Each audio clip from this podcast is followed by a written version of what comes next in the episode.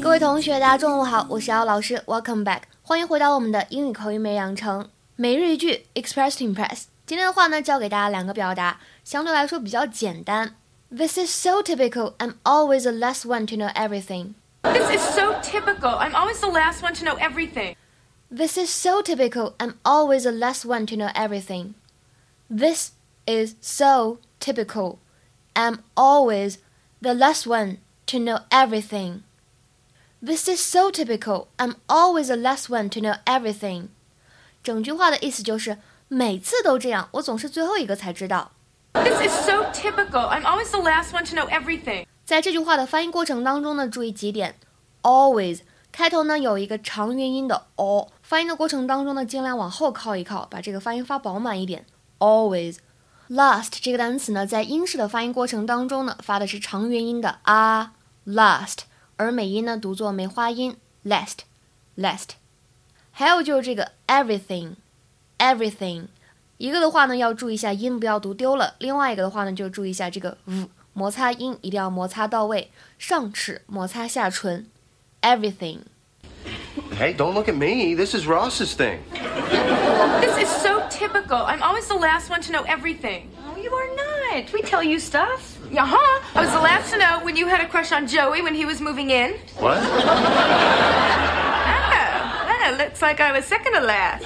今天在句子方面的学习呢，我们讲的比较简单。首先教给大家这样一个句子：If you say somebody is the first to do something, or somebody is the last to do something，表达什么意思呢？说某个人他是第一个做什么什么事情的，或者说他是最后一个做什么什么事情的。这里这个 one 不定代词，你可要可不要都可以。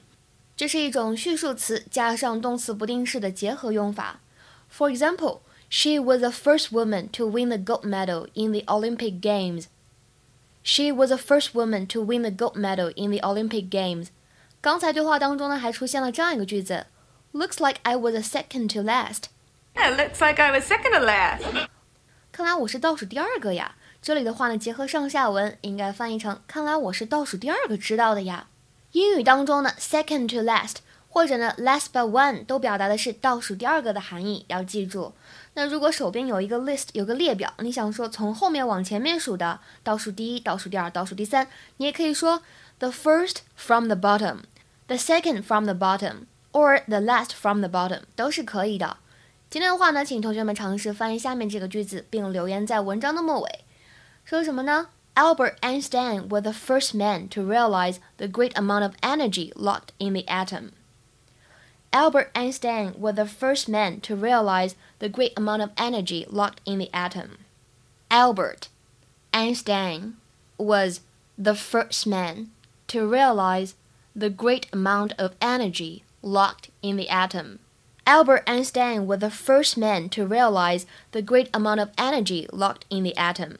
这个地方 atom 是原子的意思 ，energy 能量。那大家尝试去翻译一下这句话。